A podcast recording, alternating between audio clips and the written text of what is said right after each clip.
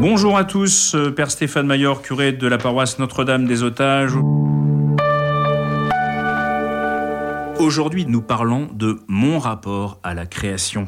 D'abord, cela veut dire une chose, c'est que le titre exprime déjà une question de foi, c'est-à-dire qu'on pense que le monde n'est pas simplement un donné qui nous arrive comme ça par euh, je ne sais quel truchement d'une erreur euh, cosmique euh, de la gravité qui s'autogénère elle-même, mais bien par quelqu'un qui a créé, puisque pour qu'il y ait création, il faut qu'il y ait bien sûr créateur. Alors en ce printemps, en ce temps pascal, la nature renaît, c'est merveilleux. Hein. C'est-à-dire qu'on se rend compte effectivement que euh, tout renaît. Moi j'ai des petits lapins, là ils sont tout guirés en ce moment sur la paroisse. Toutes les fleurs, euh, les, feuilles sortent, euh, voilà. Tout ça coïncide bien sûr avec la résurrection du Christ, puisque cette date de Pâques coïncide en Occident en tout cas avec, avec le printemps. C'est pas pour rien, bien sûr, que tout ça s'est passé au printemps. C'est la renaissance de la nature, la renaissance du créateur de la nature pour la vie éternelle. Mais, comme je le disais tout à l'heure, la nature est trop souvent vue comme une série de lois objectives et scientifiques. Alors là, pour comprendre un petit peu cette question-là, de façon belle et profonde, il y a un maître à penser, c'est Benoît XVI. Benoît XVI a donné trois grands discours dans son pontificat. Le dernier d'entre eux, en 2011, était devant le Bundestag, donc le Parlement allemand. Et dans ce discours absolument magnifique, il analyse là les apories, les impasses de la politique, de la morale, et notamment la question de savoir pourquoi, en Allemagne, dès les années 70, a surgi un mouvement écologiste très très en avance par rapport à nous, puisque nous, euh, les écologistes, n'ont vraiment commencé à peser politiquement que, que, beaucoup plus tard. Et en fin de compte, il analyse ça de façon absolument sublime en disant que euh, c'est une réponse c'est une, en tout cas une tentative de réponse. Il ne dit pas que le mouvement écologiste apporte la réponse, mais il dit que c'est une tentative de réponse à justement cette aporie de se dire, mais à force de considérer la nature de façon purement positiviste, c'est-à-dire comme des lois objectives et scientifiques, on a oublié le lien entre l'être et le devoir être. Oh là là, ça c'est du Benoît XVI, donc on va essayer de comprendre, c'est-à-dire ce que je suis, mon être, détermine la façon dont je dois me comporter, mon devoir être. Et à force de considérer uniquement la question de l'être sous, l'angle de la raison scientifique, on n'arrive pas à faire ce lien avec la morale et avec le devoir-être. Et donc, l'émergence du mouvement écologiste, c'est une tentative d'ouvrir un peu cette question à euh, comment est-ce qu'on réintègre de la morale dans le constat scientifique sur le monde. Bon, le problème des écolos, pardon, je ne vais pas me faire que des amis, je ne veux pas les critiquer bêtement, mais c'est qu'en fin de compte, ils n'arrivent pas quand même à faire ce pas justement d'aller jusque au devoir-être d'un point de vue spirituel, c'est-à-dire qu'ils sont pris dans une comment dire une aporie, une impasse entre le, un certain positivisme, puisqu'en fin de compte, ils passent leur temps à analyser avec les rapports des scientifiques l'impact de nos comportements sur la nature, mais vu de façon purement scientifique, et puis un certain libertarisme moral. C'est-à-dire qu'ils n'arrivent pas à faire ce lien entre euh, je dois changer mon comportement par la création et retrouver des valeurs morales dans mon rapport à la création, mais aussi dans mon rapport à mon corps, à ma façon de vivre, etc. Ça, ils n'arrivent pas à faire le lien. Et du coup, ils sont pris dans une pédagogie de la peur qui n'est pas bonne et qui mènera nulle part, je pense.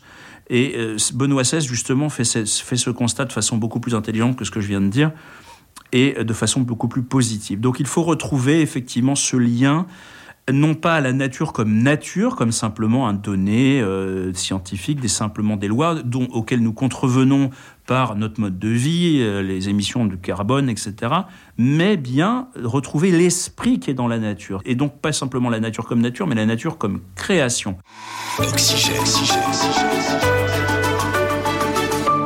Et donc ça, la foi, alliée à l'intelligence, nous fait découvrir que notre monde n'est pas simplement une série de lois, mais que cette loi, ces lois qui ont été mises en ce monde, et qui existent bel et bien évidemment, ont été mises par une intelligence supérieure qui a eu la volonté de les mettre. C'est-à-dire que la nature, la création n'est pas uniquement quelque chose à comprendre par l'intelligence, mais aussi une volonté à découvrir.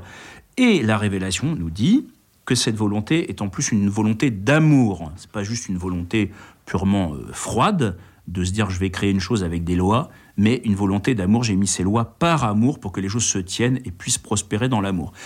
Je citerai une amie qui est très chère, qui est euh, une grande scientifique du commissariat à l'énergie atomique, spécialiste de la fusion nucléaire, et qui me dit, voilà, j'ai compris la structure même de la matière, comme une parabole du Dieu d'amour, puisque la fusion nucléaire, c'est le fait de rapprocher les atomes, est beaucoup plus dur à réaliser. C'est ce qui se passe dans le Soleil, hein, pour ceux qui ne qui connaissent pas un petit peu ce monde-là. C'est ce, ce qui se passe simplement dans le Soleil.